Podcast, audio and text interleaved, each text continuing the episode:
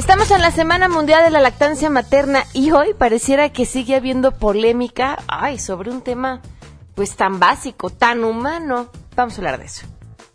Mi experiencia de lactar en público durante los últimos 12 meses ha sido todo un reto, empezando por tener que tolerar miradas de desagrado, miradas curiosas, inclusive hasta cierto punto obscenas. Y considero que no es más que por la falta de información, de la pérdida de noción de que la lactancia es lo natural Ojo, jóvenes aún, ¿los adultos mayores tienen el derecho a ser mantenidos por sus hijos?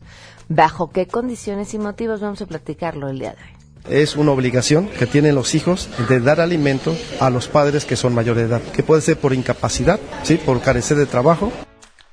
Tenemos como siempre buenas noticias y más en este miércoles, así que quédense con nosotros, arrancamos a todo terreno. MBS Radio presenta a Pamela Cerdeira en A Todo Terreno, donde la noticia eres tú.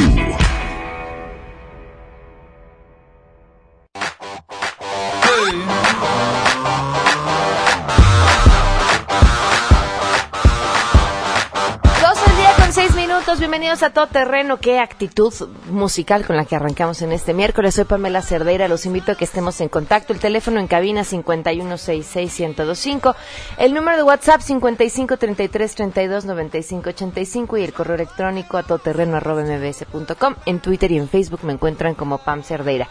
Muchas cosas que comentar el día de ayer y arrancamos con esta, me parece importante, sobre todo porque en este espacio le hemos hablado muchas veces, hemos tenido mesas, le hemos discutido y, y bueno, y ahora hay un cambio eh, en la Asamblea Legislativa sobre este tema y me refiero a la alienación parental. Eh, ¿Qué es? Bueno, ¿qué es? ¿Cómo, ¿Qué era? ¿Cómo era considerada ante nuestras leyes locales? ¿Y qué va a pasar ahora? Le agradezco enormemente a Edith López que nos acompaña vía telefónica. ¿Cómo estás? Muy buenas tardes. Hola, buenas tardes, Pamela. Cuéntanos, ¿qué fue lo que pasó ayer? Pues mira, ayer la Asamblea Legislativa, por votación unánime, decidió derogar del Código Civil la figura de alienación parental. ¿Qué es la alienación parental? Bueno, de acuerdo con la definición que aparecía en el Código Civil, era la manipulación que hacía uno de los progenitores hacia los hijos eh, e hijas a fin de transformar la conciencia de estos, generando eh, miedo, repulsión o hasta odio hacia otro de los progenitores. Y si esto se daba, que había dos modalidades de acuerdo con esta figura legislativa, que era la moderada y la severa, pues si se daba la severa, entonces eh, un juez de lo familiar podía determinar que eh, se cortara con la convivencia de el padre o la madre que estuviera alienando a ese niño o niña y no solo con el padre o la madre sino con toda la familia. Ok. Eh, tiene, mm, digo, para poner en, mayor contexto, eh, con una historia reciente, eh, que fue el caso de esta mujer que, pues prácticamente mató a los hijos y terminó por suicidarse, en un pleito que estaba relacionado con un asunto así. Claro, el caso de Mireya fue un caso sumamente trágico que nos hace reflexionar profundamente sobre el impacto que pueden tener este tipo de figuras cuando no son eh, bien estudiadas y que se plasman en la legislación y que al final del día afectan vidas de esta manera, en donde precisamente el caso de Mireya es un caso en donde ella está durante años privilegiando la guardia y custodia de sus hijos frente a un padre que lo señala de abuso abusador sexual de sus hijas y sus hijos y mientras está de, eh, viendo un pleito en materia familiar a su vez está llevando una investigación en materia penal en donde podemos observar una falta de comunicación entre los instituciones la procuraduría y en este caso la, las juezas que llevaban el caso y que en algún momento se alega por parte del padre señalado como abusador que haya alienación parental. Entonces esta figura opera y lo que dicen es los niños, todos los testimonios que estén virtiendo, sobre todo el niño mayor que era el que vertía testimonio de abuso sexual por parte del padre, dice es, son inválidos, porque están alienados, porque la madre durante años le ha envenenado la mente a este niño diciendo que su padre era abusado y entonces el niño ya se lo creyó y entonces lo que me está diciendo no es verdad. Cuando existían peritajes en donde se comprobaba que podía haber sido víctima de abuso sexual y entonces declaran que hay alienación parental y le quitan la guardia y custodia a Mirella, lo que lleva a esta situación que termina siendo o viéndose o sintiéndose acorralada y dice que la única alternativa, o parece ser que la única alternativa que ella encuentra es matar a sus hijos y terminar suicidándose. Ahora, ¿existe, eh, quedando esto fuera de la ley, existe alguna forma de proteger a estos padres y madres, que los hay, que sí son eh, víctimas de que la otra pareja decide envenenarles la mente a los hijos para agarrarse a hijazos, como sucede en todos los divorcios? Sí, o sea, y eso es bien importante tenerlo en cuenta. Nunca se ha negado que existe manipulación por parte de madres y padres hacia niñas y niños. O sea, efectivamente, las personas adultas, por algún tipo de sentimiento de rencor o de odio o de venganza, empiezan a simplemente decir cosas negativas del otro padre. Lo que sí es que existen muchos medios de prueba, ¿no? Desde peritajes psicológicos, médicos, eh, testimonios de las personas que conviven con los niños que pueden darle al juez o a la jueza elementos de prueba para determinar lo que está diciendo ese niño es verdad o es mentira. Pero hay un derecho humano y que es muy importante para las niñas y los niños que siempre poder opinar en todos los asuntos que son de su incumbencia. Si una persona alega que ese niño está alienado, lo que simplemente hacen es que dejan de tomar en cuenta su opinión. Y eso sí es violarle sus derechos humanos si bien el juez tiene que tomar en cuenta lo que dice el niño, no quiere decir que lo que diga el niño sea 100% verdad, pero existen otros elementos de los que se puede llegar para saber si está diciendo una verdad o está diciendo una mentira o cuál es el valor que le va a dar a ese testimonio. Pues Edith, seguiremos platicando de este tema sin duda importante y dará mucho más de qué hablar. Te agradezco muchísimo que nos hayas acompañado. Que estés muy bien, hasta luego. Gracias, hasta luego. 12 con 12. Vamos con información. Saludo en este momento a mi compañero René Cruz. El Departamento de Seguridad Nacional de Estados Unidos informó que ayer se inauguró el nuevo cruce peatonal en dirección sur en la instalación de San Isidro, lo que permitirá a los viajeros cruzar desde los Estados Unidos hacia México. Detalló que el nuevo cruce hacia el sur estará abierto desde las 6 y hasta las 22 horas, mientras que el paso peatonal existente en San Isidro, PET-S, continuará operando las 24 horas del día. Pete Flores, director de operaciones de campo de la Oficina de Campo de San Diego, afirmó que la apertura marca otro paso adelante en la mejora de la infraestructura en el cruce fronterizo más concurrido. Asimismo, dijo que están encantados de trabajar con sus socios en México y los Estados Unidos para mejorar continuamente la experiencia del viajero. Informó René Cruz González. Gracias. Durante la primera sesión ordinaria de 2017 del Comité Técnico de Análisis y Evaluación del Protocolo para el Delito de Feminicidio, presidida por el Procurador Capitalino Edmundo Garrido, se presentó el proyecto para redefinir el protocolo frente al sistema penal acusatorio. En la sesión se acordó que las diversas asociaciones civiles aporten su opinión y propuestas tomando en consideración la experiencia adquirida en los casos en que han participado y puedan abonar a las investigaciones con perspectiva de género. Los integrantes del comité acordaron plazos para la aportación de las propuestas y el proyecto presentado con la intención de lograr un protocolo de vanguardia. Además, deberá estar acorde con las exigencias del nuevo sistema penal y las necesidades de la capital, para lo cual se trabajará en coordinación con el Instituto de Mujeres de la Ciudad de México. En el encuentro participó también la secretaria de Gobierno, Patricia Mercado, así como representantes del Observatorio Ciudadano Nacional del Feminicidio y de la Comisión Mexicana de Defensa y Promoción de los Derechos Humanos. Informó Juan Carlos Alarcón. El delegado en Tláhuac, Rigoberto Salgado, llegó antes de las nueve horas al recinto de la Asamblea Legislativa del Distrito Federal para su comparecencia ante la Comisión de Gobierno y responder a las acusaciones de que encubrió actos ilícitos relacionados con la delincuencia organizada y ahora enriquecimiento ilícito. En punto de las once horas, los legisladores acordaron que la comparecencia constaría de un posicionamiento por cada grupo parlamentario. El delegado en Tláhuac inició su comparecencia señalando que él no tiene ninguna relación con el crimen organizado y sobre el tema de seguridad dijo, informó en su momento a la Asamblea Legislativa y a las autoridades correspondientes. Escuchemos. Niego categóricamente cualquier vínculo consanguíneo de amistad o negocios con cualquier otro con persona algún grupo de alguna organización delictiva, como se ha querido hacer creer. Esto es mentira, por más que se repita, nunca será verdad. Quienes sostienen una presunta vinculación criminal faltan a la verdad y exhiben su desconocimiento de la ley en la ciudad, la competencia de las instituciones y el alcance de la actuación de cada una de ellas. Diputadas y diputados, no nos es ajena la problemática de inseguridad que los habitantes de la delegación hemos sufrido desde hace muchos años. Lo hemos documentado, hemos informado a esta Asamblea, a las instancias competentes. También reconoció que no existe conflicto de interés al dar contratos a quienes en su momento fueron donadores durante su campaña, como es el caso de Patricia Sánchez, Cintia Vázquez y Jesús Martínez Hurtado, a quienes se les dio por adjudicación directa 33 contratos por un monto total de 20 millones de pesos y no de 33 millones como dice, difundieron algunos medios de comunicación. Comentarte que la comparecencia del delegado en Tláhuac continúa, reportó Ernestina Álvarez Guillén. Vamos con las buenas.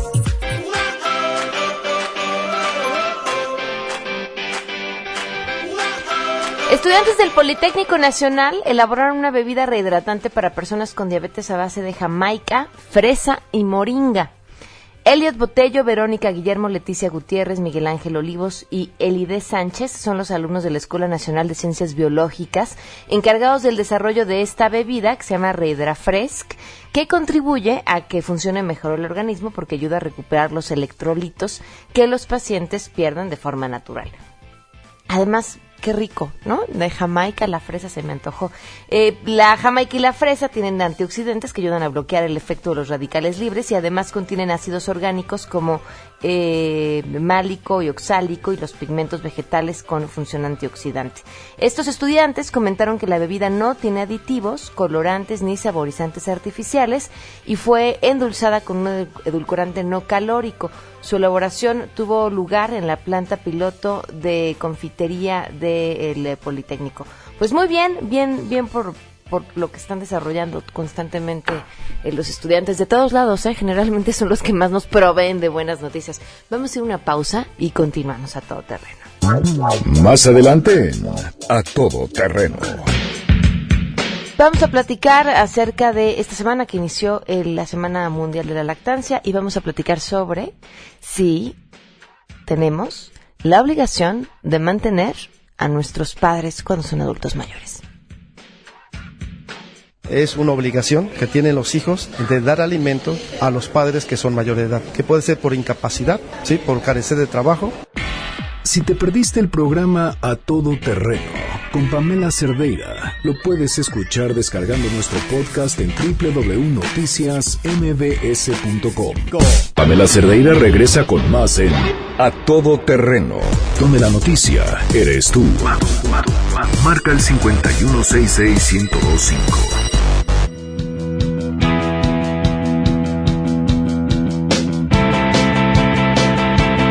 12 del día con 25 minutos. Continuamos a todo terreno. Le doy la bienvenida a Alejandro Fernández Hernández, juez 24 de lo familiar del Tribunal Superior de Justicia del Distrito Federal. Bueno, ya, Ciudad de México. Gracias por acompañarnos. Pamela, muchas gracias a ti por la invitación. Bienvenido. ¿Qué temazo? ¿Qué tan... Bueno, es un hecho. Si nuestros padres eh, necesitan una pensión, estamos como hijos obligados a dársela? ¿A partir de cuánto, cómo, por qué? Efectivamente, Pamela, eh, nuestra legislación civil eh, establece un principio general para el tema de alimentos, que es eh, el principio de la reciprocidad. ¿Qué implica este principio? Que la persona que en un momento tiene la necesidad de recibir los alimentos, eventualmente, en algún momento de su vida, tendrá también la obligación de dar alimentos. Así, eh, por, de manera general o lo más común es que sean los padres los que tengan que proveer o proporcionar una pensión alimenticia a los hijos. Eh, esto es lo, lo, cotidiano, lo común. Sin embargo, eventualmente en alguna situación de la vida eh, serán los hijos quienes legalmente tengan la obligación de proporcionar una pensión a, a, los padres. ¿Bajo qué condiciones? Bueno, en, función de distintas circunstancias, por una incapacidad, porque son adultos mayores, incluso aun y cuando pudieran los padres tener un ingreso, sea porque reciben una eh, pensión del gobierno, una pensión de las instituciones de seguridad social, puede ser que por sus condiciones esta pensión les resulte insuficiente para satisfacer sus necesidades. En ese, eh, bajo esas circunstancias, eh, también pueden acudir ante el juez a que se les eh, fije una pensión que baste a satisfacer las necesidades que, que esa pensión que por su parte reciben de alguna institución a título personal les sea insuficiente. ¿Qué tan común es que esto suceda? No es muy común, pero tampoco es totalmente algo extraordinario o inexistente. Sí, sí llegan a haber eh, juicios de alimentos en los que los padres demandan a los hijos.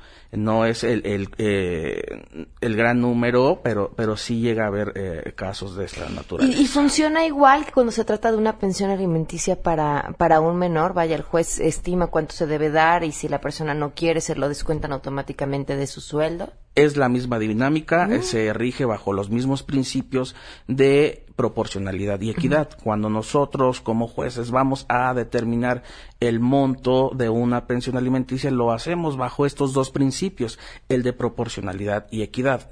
¿Cómo se traduce esto en un lenguaje coloquial?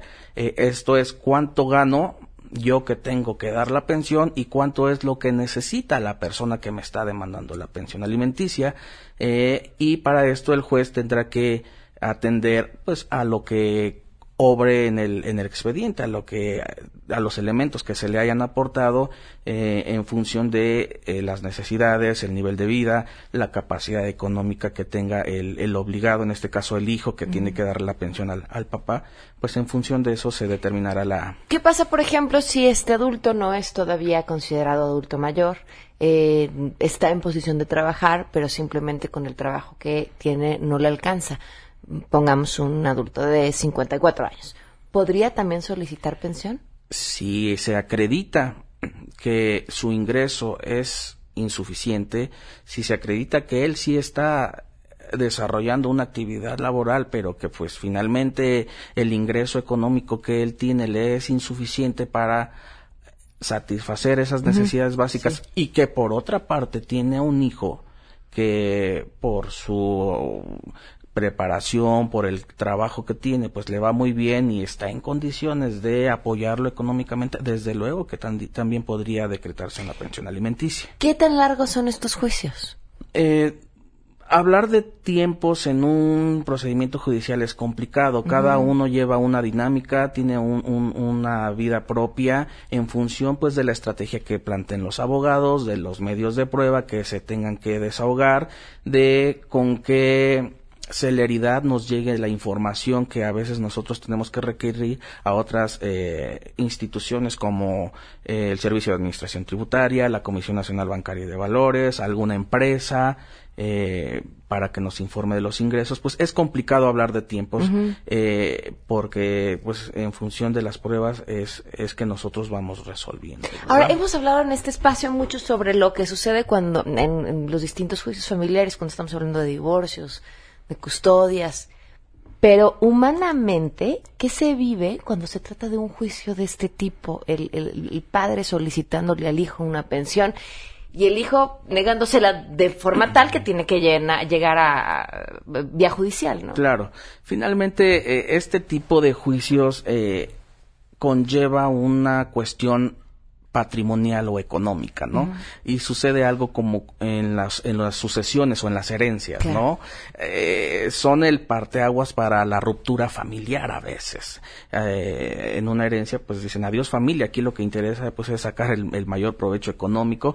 Pues algo similar eh, puede suceder, no, no siempre, pero sí es una situación que se puede dar a partir de que un padre decide demandar a un hijo, porque pues tal vez aquí ya hay previo una historia o un conflicto o un acercamiento del papá pidiendo ayuda al hijo, una negativa de él, de tal manera que pues el padre o la madre se vieron orillados a plantear una demanda ante el juez. Entonces ahí ya hay un distanciamiento que, que ya nos indica que hubo uh, un conflicto previo o, un desencuentro entre padre eh, e hijo y eh, en el, en, el juzgado pues a veces se acentúa más esta, esta conflictiva. Nosotros tratamos de sensibilizar a, las partes de que pues lo, lo, más conveniente es que lleguen a un acuerdo que eh, pues se restablezcan los lazos familiares que finalmente pues eh, ellos tienen que continuar o sería lo más sano continuar con una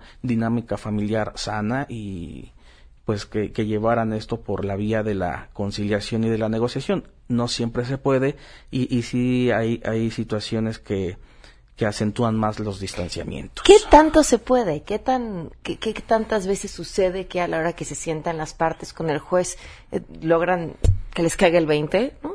Se arreglen y digan, está bien, dejémonos de abogados, vamos a solucionar. Eh, de verdad, es, es, bien eh, eh, interesante cómo cuando hay un acercamiento, ya hay una disposición de, de, las partes a, a, estar frente al juez, se, se rompen los esquemas de, de, un litigio sin la figura de los abogados, que a veces son los que están ahí como que provocando el conflicto. Eh, y pues uno trata de, sensibilizarlos y, y, y, sí llega uno a tocar esas fibras eh, sensibles de, de, las partes y, es bonito ver cómo, cómo si surge una una reflexión y, y un, un, reencuentro, ¿no? Sí, sí, sí se llega a dar eh, a, partir de, la intervención que, que tenemos eh, dentro del juzgado. Pregunta Ernesto Pereira, ¿qué hacer con padres que nunca atendieron a sus hijos? ¿También tienen esa obligación?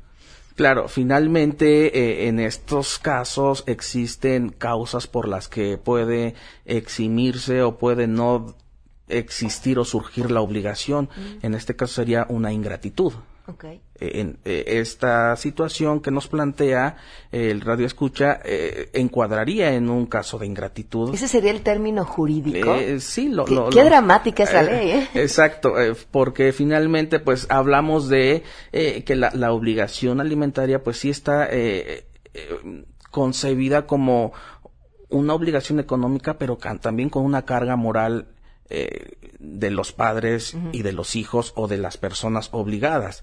Entonces, si no hubo un antecedente de un apoyo económico, de un acompañamiento a lo largo de mi desarrollo, de mi crecimiento como niño, no me apoyaste en mis estudios y ahora que yo ya soy un profesionista exitoso o una persona que económicamente me va bien, eh, pues ahora sí se pretende sacar un provecho, bueno, pues ahí encuadraría en este tema de la ingratitud y eventualmente podría no ser procedente el, el que el hijo pueda eh, pagar una pensión. Leticia Reyes pregunta, ¿cómo se resuelve cuando son varios hermanos para que todos se hagan cargo?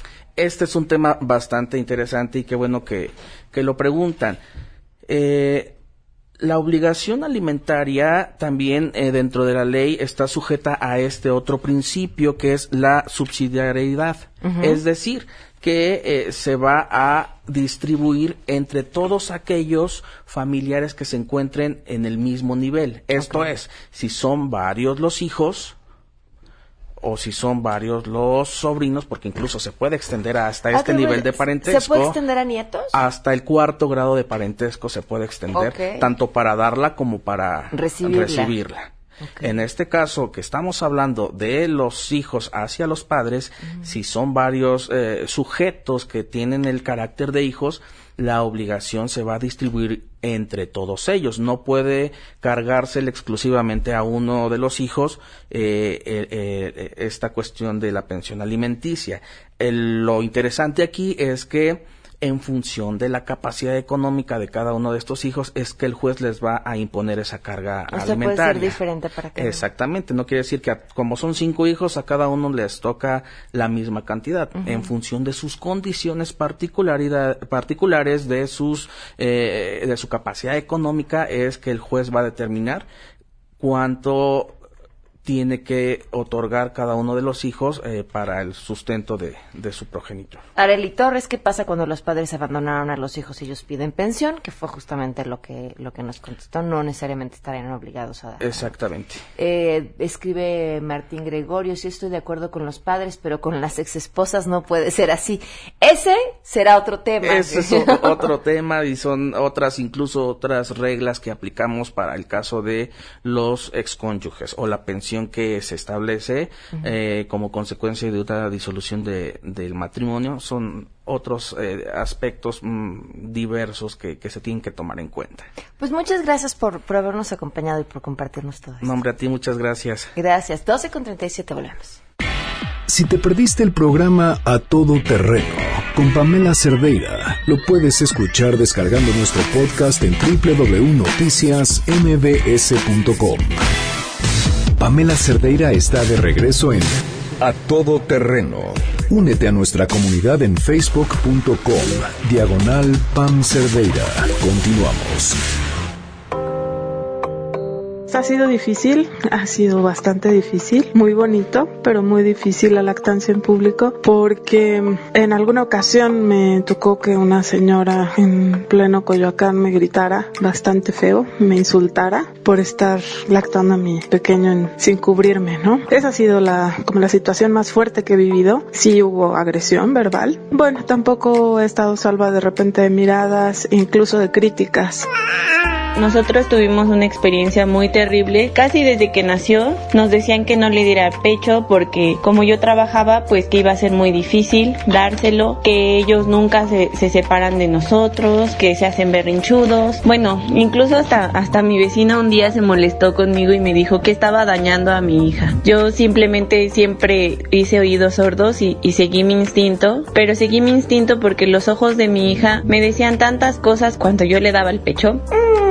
Bueno, pues mi bebé tiene tres años, aún sigue lactando y sí lo amamanto en público y en ocasiones hay gente que se le queda viendo porque pues ya está un poco grande y cuando lo amamanto con personas que conozco como familiares o amigos me hacen comentarios como que ya está muy grande, que la leche ya es pura agua y bueno, todos esos comentarios que finalmente son mitos y que la gente por falta de información los dice como si fueran verdaderos. Mi experiencia con la lactancia fue al principio muy difícil por ser mi primer bebé, difícil en el sentido de doloroso, era muy cansado, pero yo sabía que era lo mejor que le podía dar a mi bebé, por eso me asesoré con una doctora pro lactancia y ella me ayudó mucho en el proceso de, de la lactancia. Mi experiencia en público ha sido en general buena, mi bebé ya tiene, acaba de cumplir un año y yo todavía le sigo dando leche materna exclusiva. Yo nunca me cubrí porque sé que a mi bebé no le gustaba y no le gustaba que la tapara. Entonces siempre lo hice de una forma natural y nunca he recibido una mala mirada o un comentario ofensivo, tal vez por la seguridad con la que lo he hecho.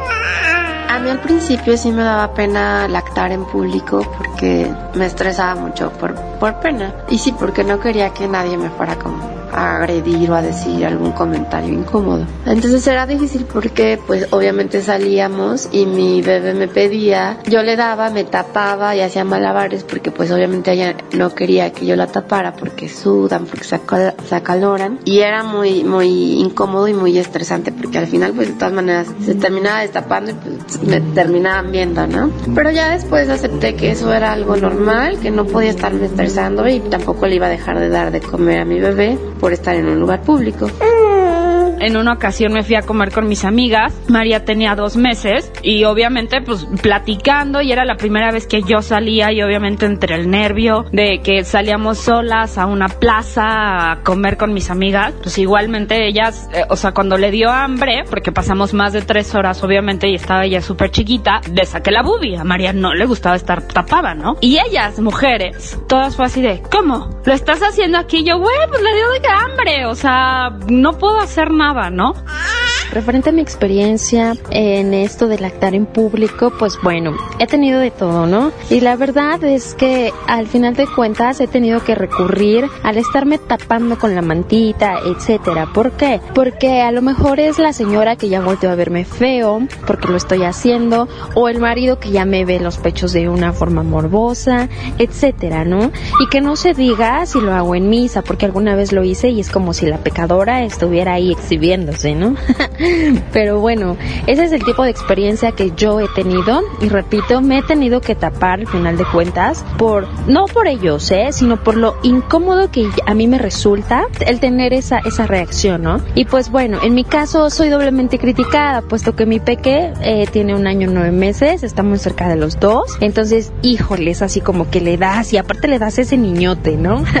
Pero bueno, yo soy prolactancia, definitivamente, ¿no? Y es hasta que él y yo lo decidamos, nadie más. En conjunto con mi pediatra que voy de la mano, wow, no necesito nada más, ¿no? Entonces, yo quiero eso, ¿no? Quiero contribuir con mi granito de arena para seguir en esta lucha de lactancia libre en público, a donde sea, con quien sea, a la hora que sea y a la edad que mi peque tenga, ¿no? O sea, luchemos, luchemos todas mujeres, mamitas, por seguir en este, en esta línea de la prolactancia, porque es lo mejor que le podemos dar a nuestros niños, es el más, es el acto más libre y puro de amor.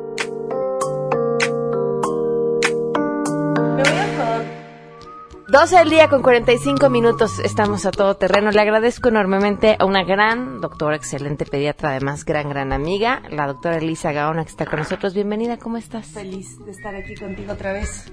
Ay, estoy Micrófono, hablando, porque si estoy no hablando al aire, ¿ya? mucho gusto. Ahí la tenemos para que Como si nunca hubiera venido, ¿verdad? Sí. ¿Cómo Muy estás? mal. Muy Oye, contenta. dime. Es la Semana Mundial de la Lactancia. Así es. Eh, ¿Cómo están las cifras? ¿Qué, qué, ¿Qué está pasando en México? Está, están muy tristes. Eh, desafortunadamente, pese a que hay, y era justamente lo que puse hoy en la mañana, tantas normas que apoyan la lactancia, ¿no? Eh, son insuficientes, sobre todo, por ejemplo, el periodo de, de, de, ¿cómo se dice? Cuando dejas de trabajar, cuando no vas a trabajar, de, Ajá, de licencia. de incapacidad. De incapacidad. Bueno, es que no debería ser ni siquiera llamarse incapacidad porque Claro. no estás enferma, ¿no? Claro. es más bien de licencia, aunque son, eh, aunque existen estas leyes y existe la ley del lactario y del apego inmediato, la realidad es que las mujeres hoy en México, menos del 14% llega a los seis meses con una lactancia materna exclusiva. Y bueno, ni se diga más tiempo. Y entonces, justamente eh, analizando el caso, pero analizándolo no con documentos oficiales, sino con las voces de las mamás que justo ahorita este, pasaste. La, la, la situación es que es una serie de eventos poco afortunados, como la película, ¿no? Una serie de eventos poco afortunados que empieza por el principal, que es la ignorancia, el desconocimiento, pero no solamente de nosotros, porque creo que hasta las mamás están más informadas, sino de los profesionales de la salud. Y es lo que muchas veces le digo, les digo a las mamás cuando estamos en consulta, les digo, te pido de verdad una disculpa muy sentida a nombre de todos mis colegas, de todos los profesionales de la salud, enfermeras, médicos, que por diferentes situaciones no te apoyaron, no te dijeron cómo hacerlo, no te empoderaron para lograr que tu lactancia sea un éxito.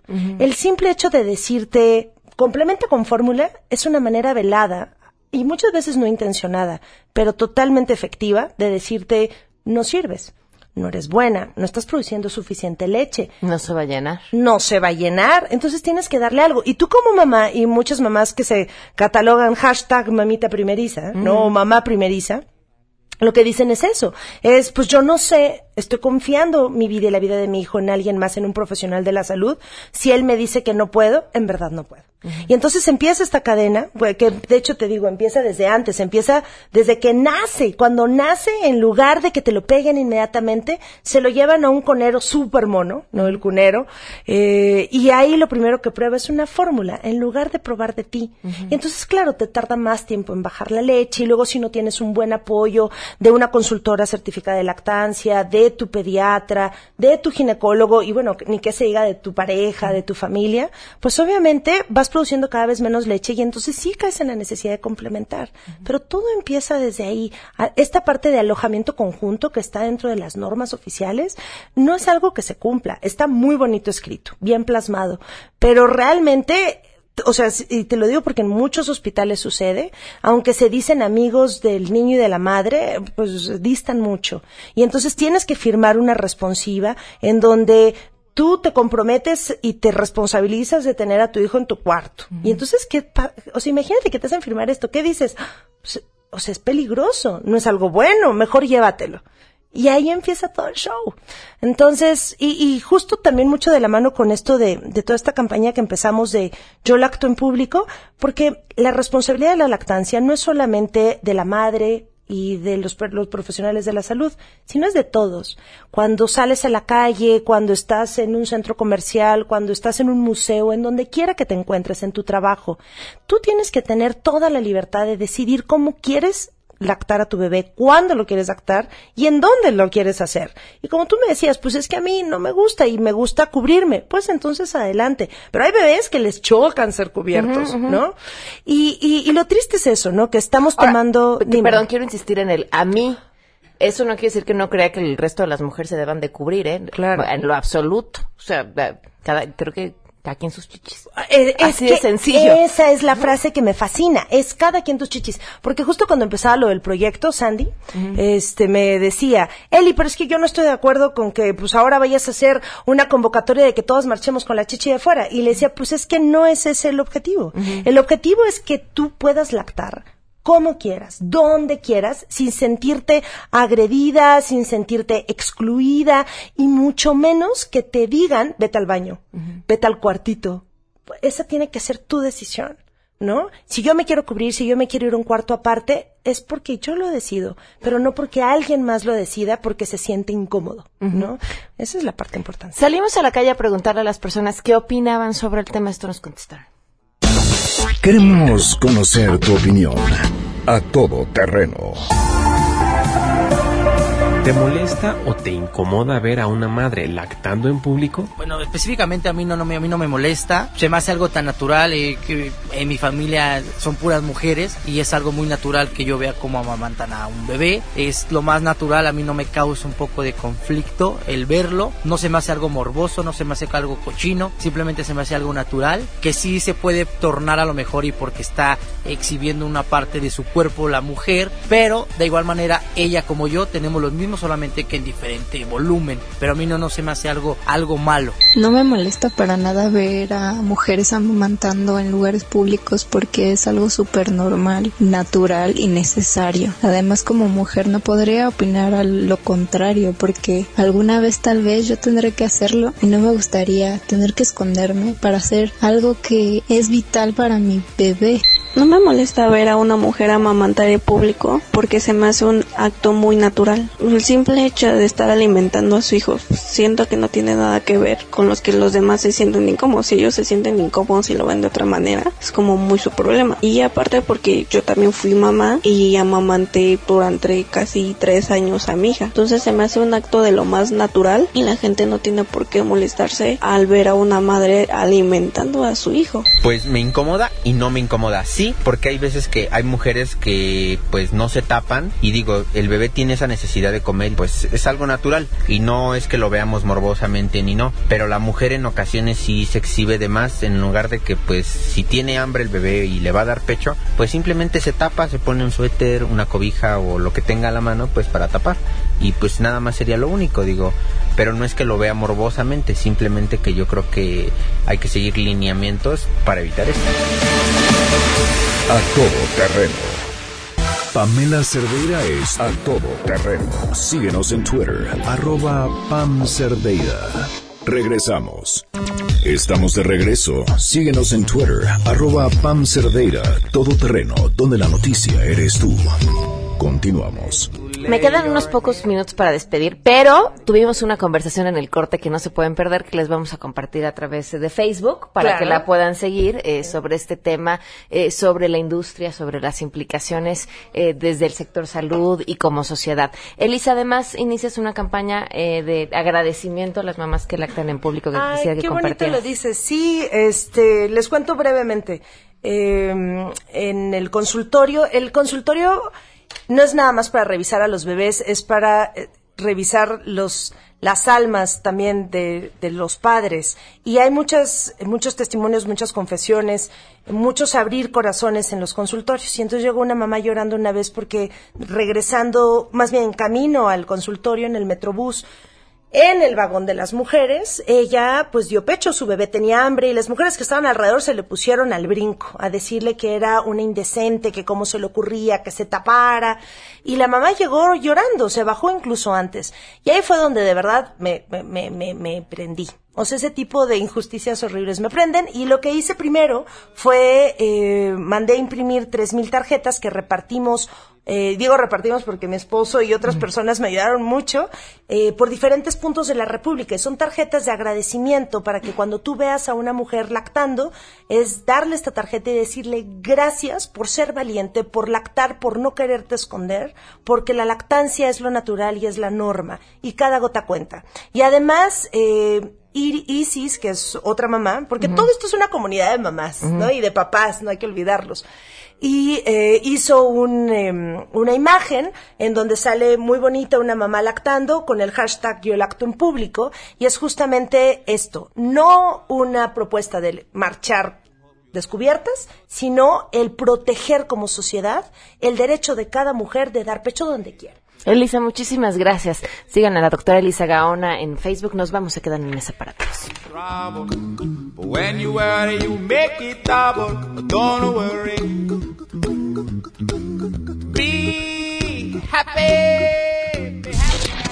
MBS Radio presentó a Pamela Cerdeira en A Todo Terreno. Te esperamos en la siguiente emisión, A Todo Terreno, donde la noticia eres tú. MBS Radio, en entretenimiento, estamos contigo.